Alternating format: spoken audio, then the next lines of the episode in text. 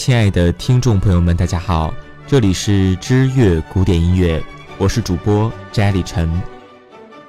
今天我们不用时代背景来讲述歌剧，我们来讲述一个愉悦的插曲——海顿的歌剧。如果你要介绍交响曲、弦乐四重奏或钢琴奏鸣曲，海顿这个名字你肯定得大书特书。不过，在歌剧发展方面，他却只是个高贵的、和蔼可亲的旁观者。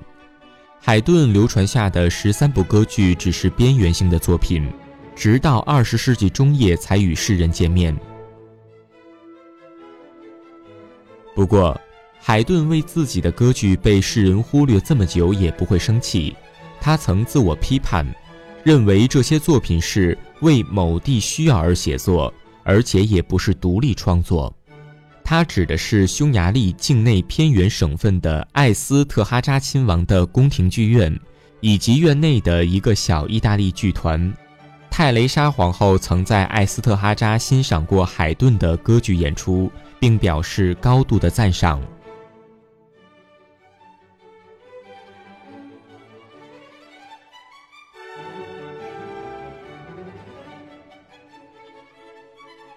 海顿一直为亲王的宫廷服务，在名声远播欧洲之前，他在这个偏远的地方生活了三十年。为巴黎写作交响曲，最先是他成名，其次是在伦敦与维也纳演出他的交响曲与神剧。大家称赞海顿，大多是源于他的器乐音乐，而不是他的戏剧作品。他的歌剧充满华丽旋律性的音乐，但过于冗长。甚至剧本也欠缺戏剧的冲击，情节虽沉稳于音乐中，但并没有因为音乐而变得具体。此外，当地的听众只图获得快乐，并不寄希望从剧情中能获得什么启发，他们只沐浴在旋律里，其余的一概不关心。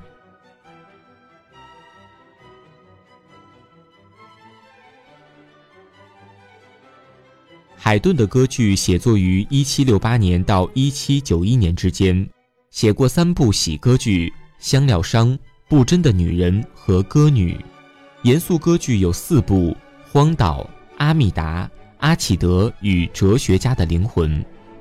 海顿还写过一些结合严肃与戏谑成分于一体的半严肃歌剧，分别是《捕鱼女》《偶遇》《月世界》《忠贞不渝》。忠贞的回报与奥兰多勇士。